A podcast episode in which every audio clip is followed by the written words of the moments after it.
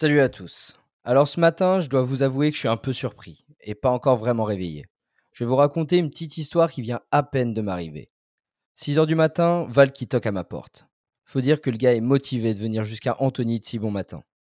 Et puis moi, j'ai plus l'habitude de ces conneries. Je suis étudiant et chômeur, autant de dire qu'à un moment, je me lève plus. Et il me dit Mec, mais t'es passé où? Tu sais, on enregistre ce matin, tout le monde t'attend, t'es sérieux? Et moi, je lui dis Alors déjà, Val, tu pues la bière. Ah, mais je sais, attends. T'étais encore hier soir à l'Olympique, avec Thomas. À vous demander autour de nombreuses Pale Ale si Tom Abadi était la version chevelue de Tom Williams, ou si la passion existait encore dans vos clubs de cœur. Lui de me dire Oui, oui, mais c'est pas le sujet, faut qu'on enregistre là, tu sais, on fait des quotidiennes, faut que tout le monde soit investi, blablabla. Bla, bla. J'avoue, j'ai pas écouté la suite. Mais je dois plutôt me confier auprès de vous, qui m'écoutez vraiment au moins. Je dois l'avouer, je me suis laissé aspirer par cette Coupe du Monde. Tant décrié, et pourtant bien regardé. Car oui, tous ces potes qui me disaient qu'ils allaient regarder la compète en streaming histoire de faire un geste fort, bah ils sont tous bien installés dans mon canapé, à me demander si j'ai ramené des bières et si j'ai payé mon abonnement tellement la connexion est claquée au sol. On m'avait promis une Coupe du Monde sans rythme, sans envie, et avec un niveau de jeu moyen, tu sais le foot en sélection me disait Flo. Et moi je vois tout l'inverse. Je vois même des arbitres pas si mauvais, et des règles qui s'améliorent pour profiter au jeu. Donc bon, je suis un peu perdu et captivé en même temps par les exploits des Japonais, des Saoudiens, des Équatoriens. Ah oui, non, ça, c'est pas du tout un exploit. Enfin bref, je le sais bien, tout est loin d'être parfait dans cette Coupe du Monde. Faut même que j'émerge pour vous présenter dignement cette émission, parce que s'il y a bien une chose que je ne veux pas, c'est que Val revienne toquer à ma porte.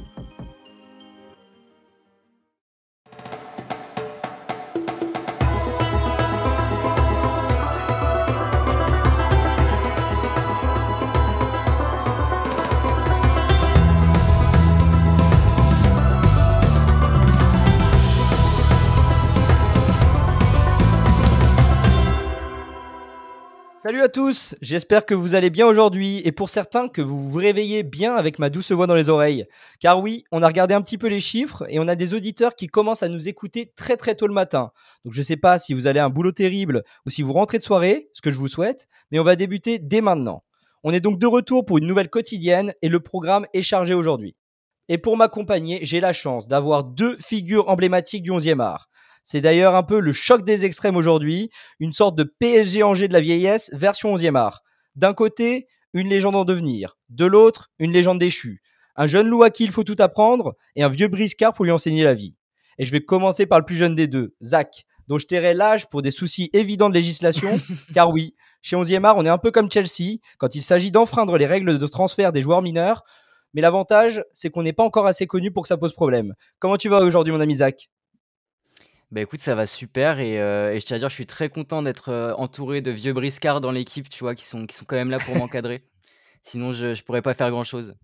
Écoute, on essaiera de t'apprendre tout ce qu'on peut.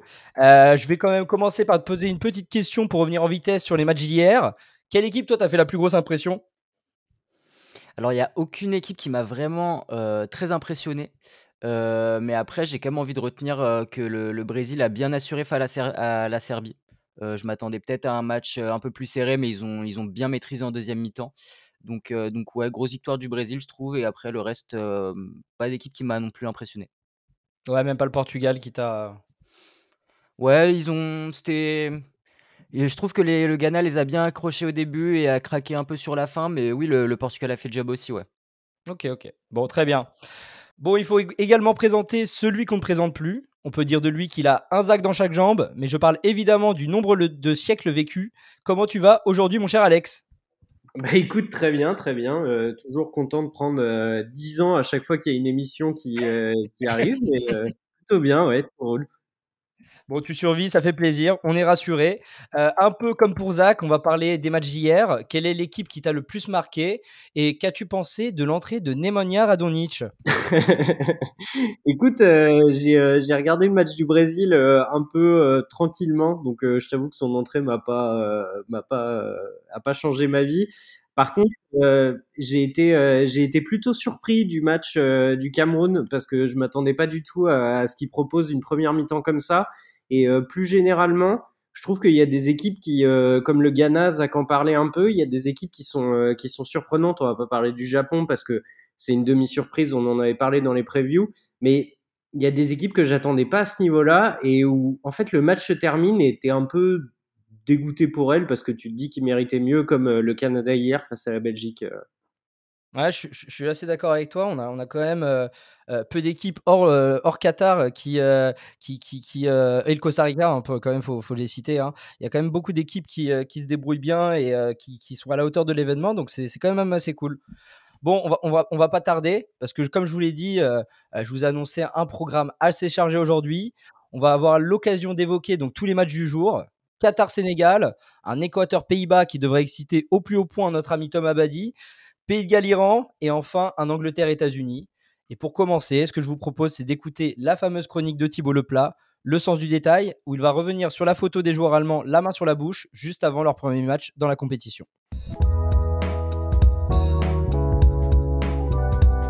Alors, nouveau jour de compétition aujourd'hui. Comment ça va, Thibaut bah, Ça va, on tient le coup continue. Ça y est, le début de tournoi a été assez intense. Ouais, ouais, ouais. Et puis il y a beaucoup, beaucoup de détails, donc euh, c'est beaucoup, beaucoup de travail. Exactement. Et justement, aujourd'hui, tu vas nous parler d'un nouveau détail, cette fois qui concerne la sélection allemande. Ouais, mercredi après-midi, quatrième jour de mondial, et on a peut-être déjà l'image définitive de cette compétition. L'équipe allemande, au moment de la photographie officielle, se met la main devant la bouche pour mimer, tout en la dénonçant, la censure dont elle s'estime victime. Alors on rappelle la controverse, Manuel Neuer voulait porter le brassard One Love, dénonçant les atteintes aux droits LGBT, mais la FIFA s'y est opposée avec l'ouverture d'esprit qui la caractérise. En plus de sanctions économiques, elle a menacé de prendre des mesures de représailles sportives contre la Mannschaft. Résultat, les 11 joueurs ont obéi à l'injonction de la FIFA en se taisant, c'est vrai, mais en montrant, surtout, qu'ils se taisaient, sur une photo pas loin d'être désormais iconique. Ils vont nous manquer, les Allemands. Et qu'est-ce qui, selon toi, rend le message particulièrement efficace sur cette photo? Alors, on va faire un peu d'iconologie. Le plus intéressant dans cette photo, c'est le dispositif de la mise en abîme et du détournement. Bon, la mise en abîme, vous voyez, non? Vous l'avez révisé pour le bac français. C'est la photo dans la photo, le théâtre dans le théâtre. Mettre en abîme, c'est une manière pour l'auteur de montrer le masque qu'il porte, de dire à son interlocuteur, regarde bien, tout ce que tu vas voir à partir de maintenant est faux. J'avance masqué tout en montrant mon masque du doigt. Bon, les cérémonies de photos officielles, on les connaît, on les regarde même plus. Mais c'est là où les Allemands ont été particulièrement intelligents. D'une photo banale et mille fois vue, ils en ont fait un message subversif. Comment? Bah, Par le procédé que Guy Debord a conceptualisé sous le titre de détournement. Guy Debord, pour info, c'est l'auteur de la Société du spectacle et un des théoriciens réputés de mai 68. Dans le comique, on connaît le détournement. Ça s'appelle la caricature. En politique, ça porte un autre nom, ça s'appelle la subversion. Revenons à la photo. On reconnaît le décorum habituel de la photo d'avant-match, mais tout à coup, avec ses onze mains posées sur ses onze bouches, la signification est diffractée, détournée. Ce n'est plus une photo officielle, ce sont onze cris qu'on étouffe. Bon, merci de nous replonger euh, un petit peu dans nos bouquins de lycéens. Euh, pour toi, ce geste-là est donc plus un acte politique qu'un acte subversif. Est-ce que tu peux nous en dire un peu plus? Ouais, sans aucun doute. C'est un dispositif subversif parce qu'il retourne la signification contre la compétition elle-même. Et ça marche comme les chocolats liégeois, en fait. Il y a deux couches. La première couche, donc c'est la crème fraîche, euh, le geste dénonçant la situation des travailleurs et des minorités LGBT au Qatar. Ça, c'était le sens initial de, de, de l'initiative allemande, on s'en souvient. La deuxième couche du chocolat, la meilleure, entre des spots de pub sur la diversité et un pluie de messages inclusifs, ce geste pointe ironiquement l'hypocrisie des tartuffes de la FIFA. D'ailleurs, comble de l'ironie, ce message dénonçant la censure de la FIFA a lui-même été censuré par la retransmission officielle. Heureusement que la fédération allemande a publié la photo sur son compte Twitter pour certifier ce moment et obliger tout le monde à en parler. Après les cours de français, maintenant les cours culinaires, c'est parfait. Donc on l'a compris pour toi, ce détail n'en est pas un, c'est même plutôt un symptôme?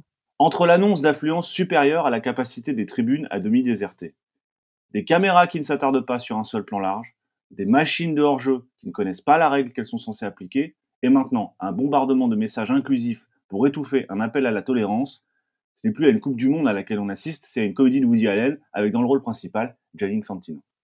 Et voilà, on finit après euh, les liégeois, on finit par euh, un petit peu de culture cinématographique. Merci. C'est la culture générale, c'est ça la culture générale. Exactement. Plus on en a, plus on l'étale. Merci beaucoup Thibaut pour cette nouvelle euh, chronique et on se retrouve demain encore. Ouais, à demain. Ciao.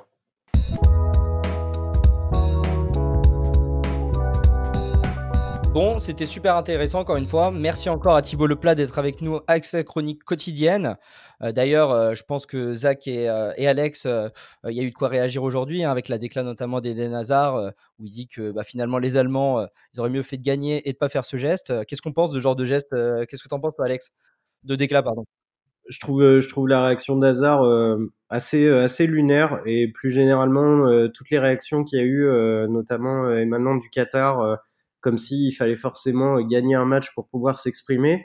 Ils ont tout à fait le droit de vouloir manifester. D'ailleurs, euh, vous avez vu que la FIFA euh, hier, du coup, pour les gens qui écoutent aujourd'hui, a changé d'avis sur euh, les signes pro-LGBT, notamment le, brassard, et c'est très bien en fait.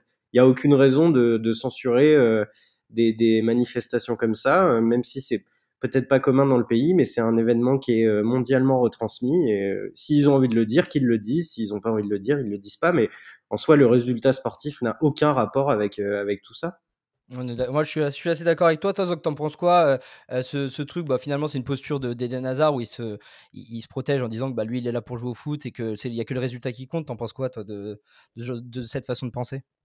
Bah, je je suis totalement d'accord avec Alex. Alors, si s'il a pas envie de se manifester de son côté, qu'il qu'il le fasse pas. Mais après, heu, c'est quand même à souligner, heu, comme initiative, heu, de la part de l'Allemagne et au contraire, les autres équipes devraient encourager ce genre d'initiative plutôt que, que de rabaisser, rabaisser ça comme a pu le faire Hazard, quoi. Je pense qu'on est tous assez d'accord. Mais du coup, on va, on, va, on va passer à la suite sans plus tarder. La prochaine chronique. Et cette fois, on a la chance de recevoir Romain Molina, qui sera d'ailleurs là avec nous assez régulièrement. Aujourd'hui, il va nous parler du Qatar, ou plutôt d'un ennemi du Qatar, le Yémen, avec notamment une anecdote assez croustillante sur la Coupe du Golfe 2010 au Yémen. Val est parti le rencontrer. Je vous laisse déguster ça. Salut Romain, merci beaucoup d'être avec nous. Ça nous fait très plaisir de t'avoir avec nous dans notre dispositif spécial Coupe du Monde. Euh, pour ceux qui nous écoutent, sachez qu'on a fait un entretien euh, d'environ une trentaine de minutes avec Romain où on a parlé notamment euh, de culture foot dans les différents pays arabo-musulmans qui participent à la, Coupe du Monde. Et sachez du coup qu'on a divisé cet entretien en différents petits extraits de 5 minutes euh, et qu'on vous introduira justement dans notre dispositif spécial Coupe du Monde tout au long euh, du mois de compétition qu'il y aura. Donc voilà, restez connectés, suivez bien toutes nos quotidiennes, comme ça vous pourrez entendre l'interview en version complète euh, jusqu'à la fin de la Coupe du Monde. Bon, évidemment, cette Coupe du Monde, on va pas évidemment rentrer dans le détail, on va plus parler de la culture qu'il y a dans, ces, dans les pays qui y participent. Euh, cette Coupe du Monde est évidemment géopolitique. Euh, Il y a la présence des deux meilleurs ennemis, le Qatar et l'Arabie Saoudite. Mais il y a un pays que tu connais bien, qui sert parfois de champ de bataille à ces deux pays-là, c'est le Yémen, sur lequel tu viens d'écrire un bouquin que je n'ai pas encore eu le temps de lire malheureusement, mais, euh, c'est dans ma to-do list. Euh, pour une fois, on va faire une exception un peu dans notre émission. On va parler d'un pays qui n'est pas la Coupe du Monde. D'abord, est-ce que tu peux nous expliquer un peu ce que c'est que la vie au Yémen, euh, qui est un pays très pauvre, et à lire ton bouquin, donc le Beautiful Game, euh, j'ai pas encore lu le dernier, mais c'est aussi très différent de, ses voisins saoudiens, qataris et émiratis en termes de culture. Est-ce que tu peux nous en parler un peu? C'est complètement différent. Bon, déjà, le Yémen, c'est le parent pauvre de la péninsule arabique. C'est quand même le seul pays de cette zone-là qui euh, a un aussi faible niveau de développement et qui vit une guerre absolument terrible après un coup d'État en 2014-2015 qui s'est ensuite transformé en guerre régionale puis internationale, donc depuis plus de 7 ans maintenant. Sauf que le foot au Yémen est aussi une place privilégiée. Je vais donner deux exemples. En 2010, le Yémen accueille pour la première fois la Coupe du Golfe, alors que le Yémen n'est pas un membre des pays du Golfe. Ça s'appelle le Conseil de coopération du Golfe. C'est, on va dire, c'est un membre euh, sur certains points, mais ils n'ont pas le statut hon- honorifique. En 2010, on leur accueille quand même ça. Donc pour l'ancien prénom Ali Abdullah Saleh, ça faisait 32 ans qu'il était au pouvoir à cette époque, il était fortement contesté. Il y avait un mouvement séparatiste un peu au sud, il y avait les frères musulmans Al-Islah, ça, ça, ça grognait un petit peu. Et dans le même temps, tu avais une réémergence d'Al-Qaïda suite à la fusion des branches saoudiennes et yéménites d'Al-Qaïda qu'on est ACPA. Parce que la branche saoudienne d'Al-Qaïda, après le 11 septembre et le travail de l'ancien héritier Mohamed Ben Naïef, avait quand même été pas mal éradiqué. Donc la plupart se sont réfugiés au Yémen, d'où le livre de Gregory Johnson, The Last Refuge, le dernier refuge d'Al-Qaïda, quelque part à un moment donné, c'était au Yémen. Et de 2008 à 2010, tu vas avoir des opérations majeures d'Al-Qaïda qui vont dépasser les frontières du Yémen, avec notamment euh, un- une tentative d'assassinat sur le fameux Mohamed Ben Naïef, avec une bombe placée dans le rectum d'un mec. Et il faut imaginer que le conceptionnaire, le mec a fait la bombe, le bomb maker, comme on l'appelle, il l'a mis dans les fesses de son frère. Et c'est indétectable. Et ce mec-là, donc j'en parle dans, dans ce livre que, que, que je viens de sortir là, qui mêle un peu tout, tu vois, et notamment c'est le terrorisme international. euh, Ce mec-là, qui était un étudiant de chimie à l'université euh, de Riyad, qui s'est réfugié au Yémen, c'était l'homme le plus dangereux du monde à un moment donné, considéré par les Américains. J'en ai parlé avec les mecs de l'antiterrorisme, l'ambassadeur nommé par Obama, par Bush, etc. Vas-y, tu voulais dire? Ce qui est dingue, c'est que là, tu vas nous parler de foot. Après avoir introduit tout Ouais, ça, là, tu vas nous parler de foot. Et tu vas comprendre pourquoi. Donc, il y a un avion entre Amsterdam et Détroit qui a fait péter aussi le jour de Noël. Sauf qu'en fait, le mec avait cousu la bombe dans un slip. Et en fait, ça devait déclencher une réaction. Et en fait, il n'y a eu que quelques flammes à cause de la moisissure, parce que ça faisait 14 jours qu'il était parti du Yémen. Et euh, les quelques flammes ont été éteintes par des passagers, notamment un réalisateur néerlandais qui a évité la catastrophe. Donc, c'est deux, deux opérations d'énorme envergure qui datent de cette époque-là. Et là, tu te dis, mais comment ils vont organiser la Coupe du Golfe dans ces conditions? Et président du Yémen, très sûr de lui, qui se voyait en père de la nation, ne veut pas accueillir dans la capitale maîtrisée Sanaa. Les, deux villes choisies, c'est Aden, là où as un mouvement séparatiste, et Zinjibar, dans la zone d'Abienne, là où c'est le fief d'Al-Qaïda. Donc là, tout le monde est en panique, tout le monde se dit, c'est pas possible, etc. Et puis, miraculeusement, parce qu'au Yémen, tu as un ancien président qui a joué avec Al-Qaïda depuis 94, et euh, les anciens Moudjahidines de Ben Laden en Afghanistan qui ont été enrôlés par l'armée régulière pour botter un peu le cul des séparatistes du Sud. Je fais très simple. Donc il y a eu cette espèce de jeu de dupe entre Al-Qaïda, le gouvernement yéménite et la communauté internationale. Donc là, tout le monde panique. Et lors de la cérémonie d'ouverture, t'as quasiment aucun dirigeant qui vient parce que tous ils flippent. Et au final, la Coupe du Golfe, elle va se passer aucun problème en termes sécuritaires. Les stades pleins, c'était gratuit. Et tout le monde se dit, bah en fait, le mec maîtrise toujours son pays. Et en fait, ça va donner une impression complètement erronée à la communauté internationale, également régionale. Et quelques mois plus tard, tu vas avoir la révolution au Yémen et tout ce qui va s'en suivre. Donc en fait, un tournoi de football a changé la perception d'un pays vis-à-vis de la communauté internationale, vis-à-vis du terrorisme international, également d'un mouvement séparatiste, et surtout, est-ce que le président Saleh contrôlait ou pas encore son pays Donc si tu veux, on voit l'impact, et ça a été délirant. Et même en 2014, quand ils font la Coupe du Golfe en Arabie Saoudite, avec un entraîneur, il y a plusieurs chapitres dans le livre à ce sujet-là, euh, dans le nouveau donc, euh, en fait, ils, ils- ne gagnent pas un match, ils ne mettent pas un but, ils font deux nuls et une défaite, mais ils sont traités comme des rois. Et c'était quelques mois avant l'inter- l'internationalisation de la guerre. Et t'as le premier ministre de l'époque qui va voir le- l'entraîneur, Miroslav Soukup, et qui lui dit euh, Ton équipe, elle a fait plus dans la réunification des peuples que tout notre gouvernement depuis 20 ans. Ça, c'est dingue comme, comme anecdote. Et euh, j'ai vu, euh, il me semble que c'est l'année dernière, j'avais vu que tu avais repartagé aussi, euh, alors je sais plus à, l'occasion de quelle compétition c'était, mais les défilés dans les, dans les rues d'une. La sélection tournoi U19. U16, voilà, U16. Mais c'est- Mais c'est délirant, c'est-à-dire qu'à un moment donné, la guerre, elle, s'est- elle- elle s'est presque arrêtée au Yémen parce que les jeunes ont gagné un tournoi régional face à l'Arabie Saoudite, si je dis pas de bêtises, et ça a été la fête du nord au sud. Mais faut, voir, on, avait posté des, photos et des images et des vidéos, c'était, mais t'avais l'impression que c'était le défilé sur les Champs-Élysées en 98, hein, pour un tournoi régional de moins de 16 ans. Et ça a été euh, mais, mais exceptionnel, et puis beaucoup se sont dit, mais en fait, pourquoi on se bat? Bon, ça se bat toujours, hein, mais quelque part, ça a été une trêve et une fierté, tu vois.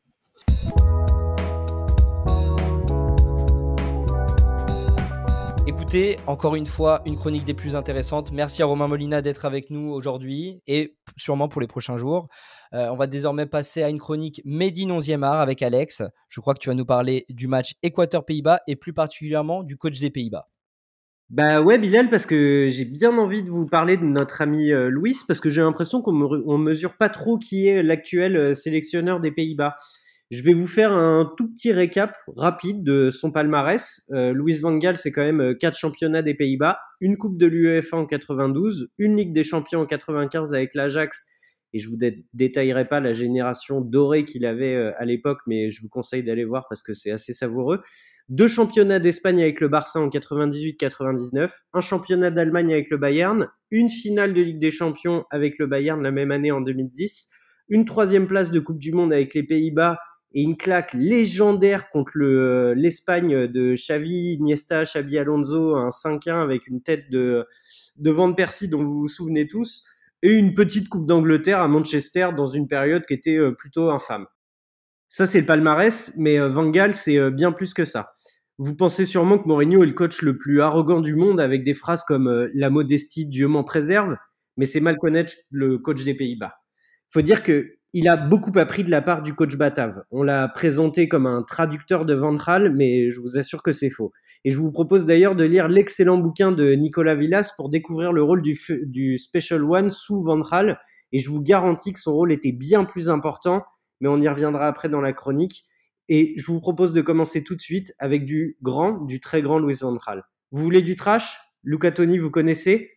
Attaquant assez exceptionnel qui a roulé sur le championnat d'Allemagne avec 34 buts en 42 matchs dans la saison 2007-2008, mis sur le banc par Van Gaal, et il raconte cette anecdote savoureuse.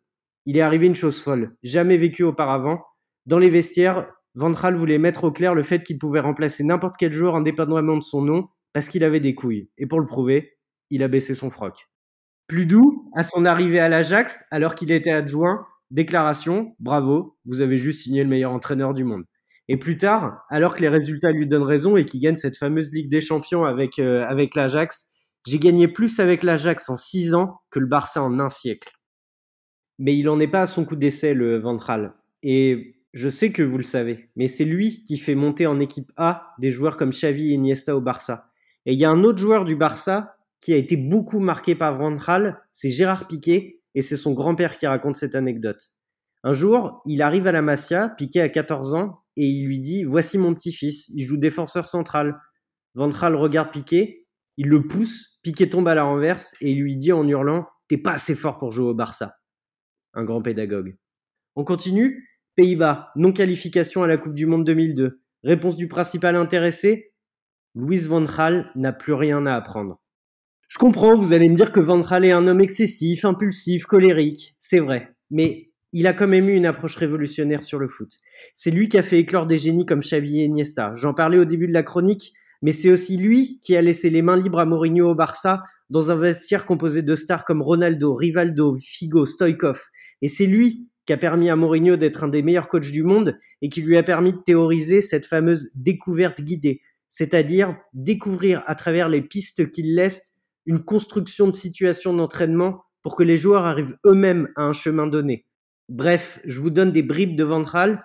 J'ai pas beaucoup parlé terrain, mais j'espère que ça vous donnera quand même envie de suivre les péripéties des Pays-Bas dans cette Coupe du Monde. Eh bien, mon cher Alex, je te remercie grandement pour cette chronique. Euh, j'ai juste quand même une petite question. Euh, tu parlais du grand-père de Piquet qui témoigne. J'imagine que c'est toi qui es parti récolter toutes ces informations auprès de lui? Non, non, j'étais euh, j'étais à l'entraînement à l'époque. en fait, j'étais l'adjoint de Ventral à côté de, à côté de. Tu m'étonnes, c'est pour ça que tu es aussi à l'aise avec toutes ces anecdotes d'un ancien temps. Bon, en tout cas, merci beaucoup. Euh, on va passer désormais à notre dernière chronique. Et c'est notre ami Jean-Baptiste Guégan qui est là tous les jours avec nous et qui va nous parler du match Angleterre-États-Unis. Et c'est notre cher Val qui est parti en parler avec lui.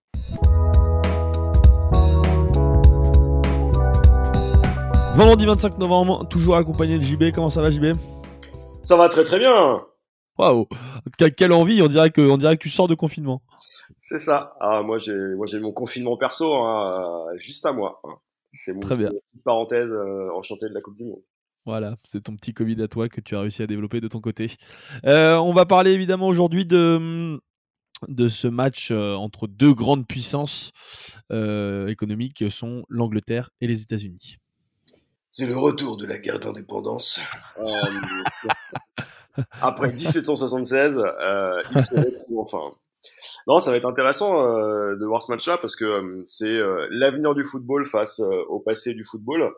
Le pays qui a inventé le foot, les États-Unis, face à celui qui continue à pratiquer un sport bizarre qu'ils appellent aussi le football avec une balle bizarre. Tu t'es trompé, t'as dit les États-Unis quand tu dis ceux qui ont inventé le football, c'est bien l'Angleterre. Ouais, c'est bien l'Angleterre, t'as raison. C'est la fatigue. Exactement. L'émotion peut-être. Donc, non, ça va être la l'Angleterre, euh, patrie des sports et du foot, euh, face à ce qui est euh, aujourd'hui hein, la patrie du sport business. ce qui est intéressant, c'est qu'on a deux bonnes équipes. On a vu l'Angleterre très bien se débrouiller sur son sur son match d'ouverture et les États-Unis montrer de belles qualités. Ils n'ont pas le même pas le même 11, pas le même groupe, mais en termes de, de talent, ça va être intéressant cette rencontre parce que on va voir se jouer plein de choses. Cette fameuse relation spéciale qu'on a entre les deux, la proximité très étroite entre euh, l'Angleterre et les États-Unis. On va voir si sur le terrain, elle va se manifester aussi. On va voir aussi comment ils prennent position à la suite euh, euh, de ce qu'ont fait les Allemands notamment, en se cachant le visage. Quand on sait leur niveau d'engagement, quand on sait que les Anglais avaient mis le genou au sol, on peut s'attendre à ce que ce match soit scruté. Et puis, accessoirement, ce sera peut-être la première victoire des États-Unis face euh, à l'Angleterre en Coupe du Monde. En tout cas, on se le souhaite. On aimerait le voir, parce que de toute façon, les Anglais qui perdent, c'est toujours un bonheur, euh, un bonheur sans nom. Ouais. As-tu vu cette vidéo euh, du président Biden qui encourage les joueurs? Ah, j'étais fasciné. C'est-à-dire que euh, Joe, c'est un peu, euh, Joe, c'est un peu un modèle. C'est-à-dire qu'il est un peu comme moi. C'est-à-dire que lui, il est soit dans son bureau, soit à la cave. Euh, et en l'occurrence, là, j'ai adoré son speech de motivation. C'est-à-dire que les joueurs étaient, étaient contents, un petit peu gênés quand même, parce que ça se faisait par téléphone. Et on sentait que, en termes de speech motivationnel, ah, il peut faire mieux. Hein, c'est pas baraque. Hein, donc, mais Joe, Joe pour quelqu'un de son âge, il est vachement entraînant quand même. Bah, il surfe sur une dynamique surtout. Ah bah ça pour surfer il surfe, hein. j'ai envie de dire qu'avec les petites roulettes qu'il a, euh, ça, ça, va aller tout seul. Mais euh, non, la, dynamique qui est la sienne, ça va être justement la, la dynamique de cette équipe. Euh, on va voir ce que ça va donner face aux Anglais, hein, qui ont la chance d'avoir un nouveau Premier ministre, dont on sait à quel point il est attentif hein, aux désirs des gens les plus humbles, parce qu'il a connu lui aussi la détresse. Ouais. Pour rappel, c'est un milliardaire euh, issu de la diversité, comme il aime le rappeler.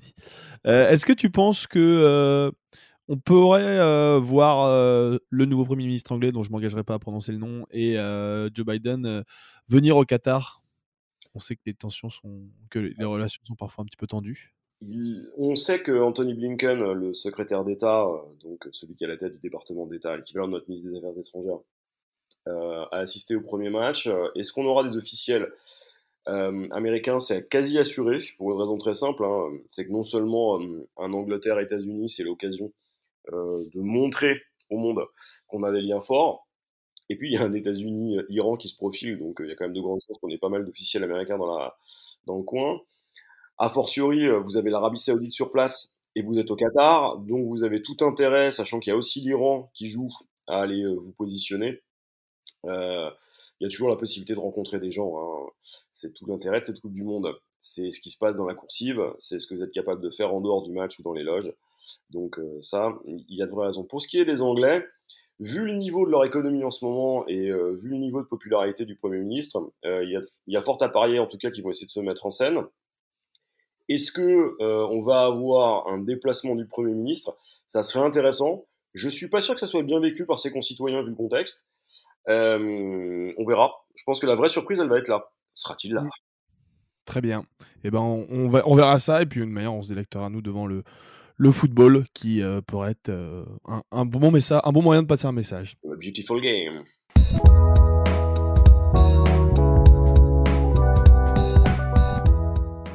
Eh bien, merci encore à Jean-Baptiste Guégan pour cette chronique. Euh, on va passer. Euh, on n'a pas eu le temps d'évoquer aujourd'hui un des matchs. C'est le match Pays de Galles-Iran. Euh, un Iran qui aura à cœur de se rattraper après la, débâcle contre l'Angleterre, surtout quand on sait ce qu'il se passe au sein même de leur pays. mon cher Zach, toi, t'attends quoi de ce match? Tu crois une grosse perte des Iraniens? Je pense quand même qu'ils vont faire bien meilleure figure que contre des Anglais qui étaient vraiment en mode rouleau compresseur la dernière fois après, je les vois pas non plus favoris. Je pense que le, Pays de Galles part favori, mais pourquoi pas un match nul? Même si je vois quand même le, Pays de Galles gagner dans un match assez serré. Ok, ok, très clair. Un bon petit 1-0, un but de Bale à la fin, c'est ça que tu annonces Ouais, ou un petit 2, hein, tu vois, un petit but de l'Iran et un petit but de Bale et, le grand Kiefer Moore aussi. L'imposant Kiefer Moore. C'est vrai qu'il est agréable et c'est assez étonnant de le constater. Euh, bon, Alex, et toi, du coup, on a quand même euh, des beaux matchs à suivre aujourd'hui. C'est quoi celui que tu vas suivre avec le plus d'attention aujourd'hui? Oh bah, Angleterre-États-Unis, en vrai, euh, je vais être vachement attentif parce que on en a parlé entre nous sur 11e art. tout le monde était assez enthousiaste vis-à-vis de la performance des Américains au premier match moi, je, bon, je, j'ai été, je vous avoue, un peu déçu parce que je m'attendais, euh, je m'attendais à mieux par rapport à comment on me les avait vendus euh, cette génération euh, assez, assez révolutionnaire.